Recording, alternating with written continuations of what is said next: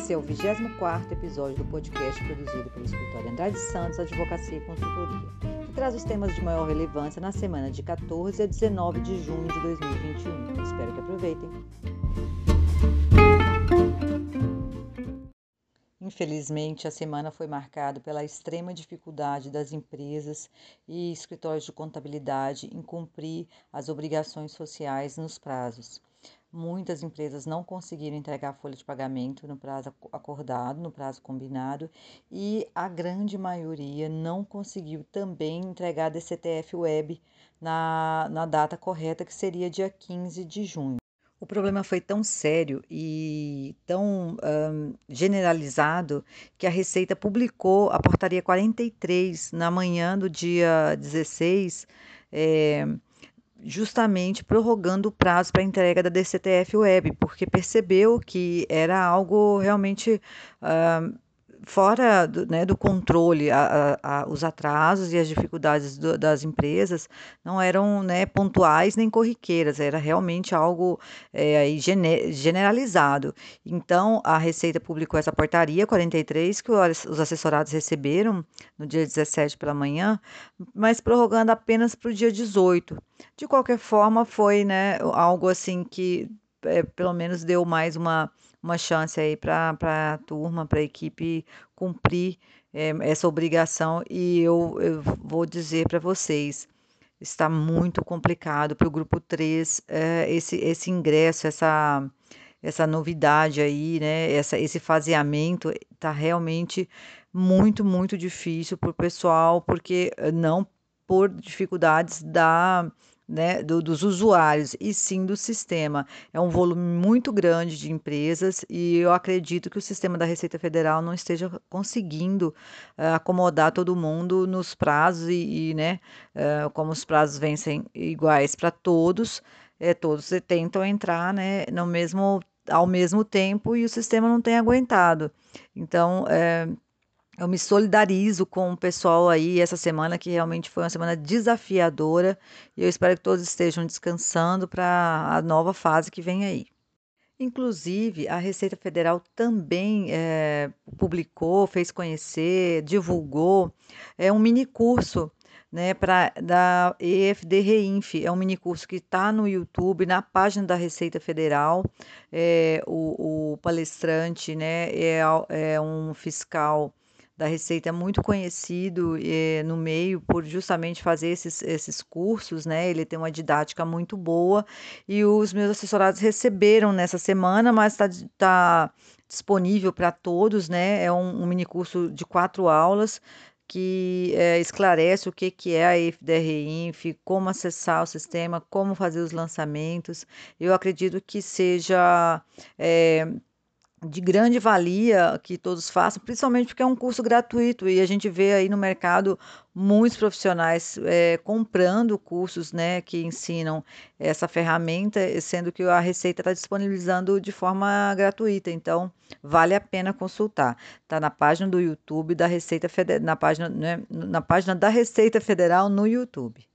As dificuldades foram tantas e tão evidentes que uh, o E-Social publicou uma central de atendimento através de um 0800. Eu vou falar o número agora, mas vocês encontram facilmente na página do E-Social.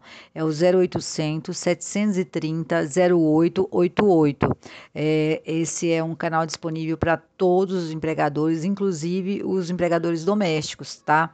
Então podem, é, infelizmente, só aceita ligação de telefone fixo, mas e também só é, vai esclarecer dúvidas operacionais. Então, não adianta ligar perguntando sobre férias, 13 terceiro, coisa do gênero, ou ainda questões relacionadas à folha de pagamento, porque é, é, esse telefone é para exclusivamente atender as questões técnicas do sistema. E surgiu essa semana, né, essa, esse, nova, esse novo meio de comunicação com eles, justamente porque é realmente uma situação muito complicada para quem está tentando operar o e-social, o pessoal do grupo 3, mas é, é, é, lembrando que quem está no ambiente de teste, né, o pessoal do, dos grupos é, pioneiros, né, 1 e 2, estes nós, é, eles devem usar o formulário que tem no próprio canal, né, o, o, formulário próprio. E aí a pergunta não vai ser respondida de maneira individual, ela vai lá para aquele hall de perguntas e respostas.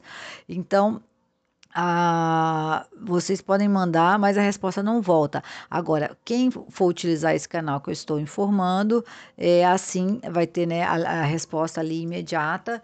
E também, caso queiram, podem entrar em contato através de e-mail lá no através do contato do portal. Entra é, nessa, nessa aba que lá vai ter já o formulário para entregar o e-mail. E aí é, colocar as perguntas. De toda forma, nós podemos considerar como boas notícias, né? É, destacar a questão da dificuldade, nós estamos vendo um esforço, ainda que meio tardio, né, é, do governo em fornecer formas, canais de comunicação com o contribuinte, é, para que possa realmente cumprir a, a, a obrigação, né? Porque está praticamente todo mundo no escuro, uh, não de conhecimento, não de informação, mas de, realmente de acesso, de disponibilidade do sistema do governo. Eu vejo essas, esses, essas formas de contato, esses cursos oferecidos aí gratuitamente como uma como medidas paliativas, porque o que deve mesmo é, ser feito é colocar um sistema que seja capaz de suportar o fluxo de informações que ele está recebendo, porque isso não vai mudar, ao contrário, né? Assim que todos realmente conseguirem, a tendência é aumentar. Então, que o, o a Receita, né, os órgãos públicos forneçam um sistema que seja operacional, que permita que a gente cumpra as obrigações na medida que elas se apresentam, para é, não ficarmos nessa, no que, nesse, nisso que aconteceu, é, né, que vem acontecendo no mês de maio e agora né, já passado meados de junho e ainda todo mundo enfrentando, né? É uma dificuldade realmente muito grande para o operador. Espero que logo eles regularizem né, esse acesso e aí eu tenho certeza que até esses canais aí de informação eles vão ser obsoletos, porque na verdade não falta informação e nem conhecimento, falta acesso efetivo, eficaz e é, que, que, que, se mantenha, né? Porque o sistema cai a todo momento, é impressionante.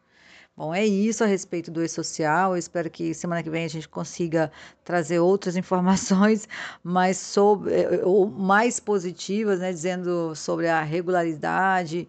Enfim, nós estamos caminhando para a última semana do mês de junho, então logo julho nós vamos novamente ter outra odisseia. Eu espero que dessa vez, para a folha de junho, o ambiente seja mais amigável né, com o operador. Ainda no início da semana, é, o presidente do Congresso Nacional, né, que no caso é o presidente do Senado, ele publicou a prorrogação da medida provisória 1045, através do ato do presidente da mesa do Congresso, ato número 41 de 2021. Vocês receberam, é um texto muito curto, mas uh, o que importa saber é que foi prorrogado por mais, por mais 60 dias uh, medida provisória 1045, que é aquela que foi editada lá em 27 de abril e que instituiu o bem, né, o, o benefício emergencial de manutenção do emprego e da renda.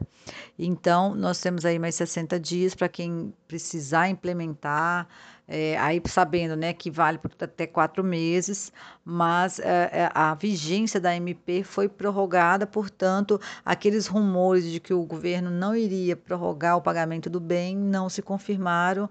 É, o governo se sensibilizou né, com que a pandemia continua muito forte, que as pessoas continuam precisando, as empresas principalmente, é, desse suporte, dessa retaguarda, para manter as portas abertas e principalmente para que o emprego seja mantido. Na sequência, uh, o presidente da mesa do Congresso Nacional também publicou o ato 42 de 2021, que, por sua vez, prorroga a medida provisória 1046 de 2021, aquela que dispõe né, daquelas medidas é, de suporte é, para que as relações de trabalho se, se mantenham, né? Eu vou lembrá-los, né, do, do que, dos, dos, pontos que a MP 1046 é, é, levantava que é, lá em 27 de abril e que foram prorrogados também por mais 60 dias. Então, a, o teletrabalho, as férias, aquelas que uh, a comunicação é, ela é, acontece em 48 horas, a antecipação de férias, antecipação de feriados, a, o banco de horas com um formato mais amigável, então, no sentido de você é, conceder o descanso primeiro para depois o, cumprir as horas que foram dadas agora, porque nós sabemos que o banco de horas é ao contrário né? Ele é o empregador precisa do empregado e depois concede o descanso a fim de compensar essas horas trabalhadas. Então, com a MP 1046, a situação se inverte, se concede primeiro o descanso e depois se exige as horas. Né? Também tem a possibilidade de prorrogar o pagamento do FGTS para a data da, da rescisão, a, suspende também as regras de saúde e segurança, né? a, vamos, como vamos dizer, a, a obrigatoriedade do cumprimento de algumas regras, a depender do entendimento também e da situação da, da cidade. É, é, essa questão da saúde e segurança eu acho muito delicada e ela precisa ser tratada muito especificamente para cada empresa, cada empregador. Não, não dá para generalizar e sair suspendendo aí exame periódico, sair suspendendo é, treinamentos, né? E lembrando que eh, não alcança o exame demissional, esse é preciso ser, que se faça de qualquer maneira.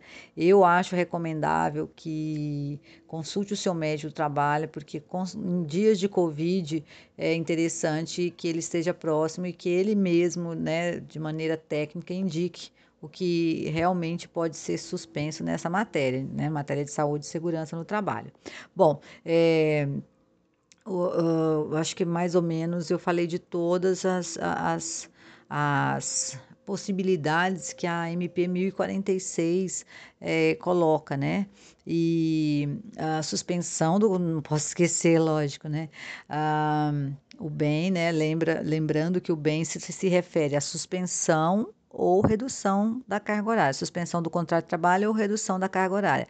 Daqui a 60 dias é possível que o, o Congresso Nacional não, não é, é, transforme as MPs em, em lei, então é recomendável que se é, precisar, se, você vê que seu empregado, seus empregados estão se é, sujeitando a muito risco, ou se a sua empresa ela realmente precisa dessas é, dessas uh, benesses, né, desse suporte que são dados uh, que, que é dado pela MP 1045 e 1046, utilize, porque são só mais 60 dias de vigência, né? Não há garantia nenhuma que o Congresso vá aprovar e transformar em lei.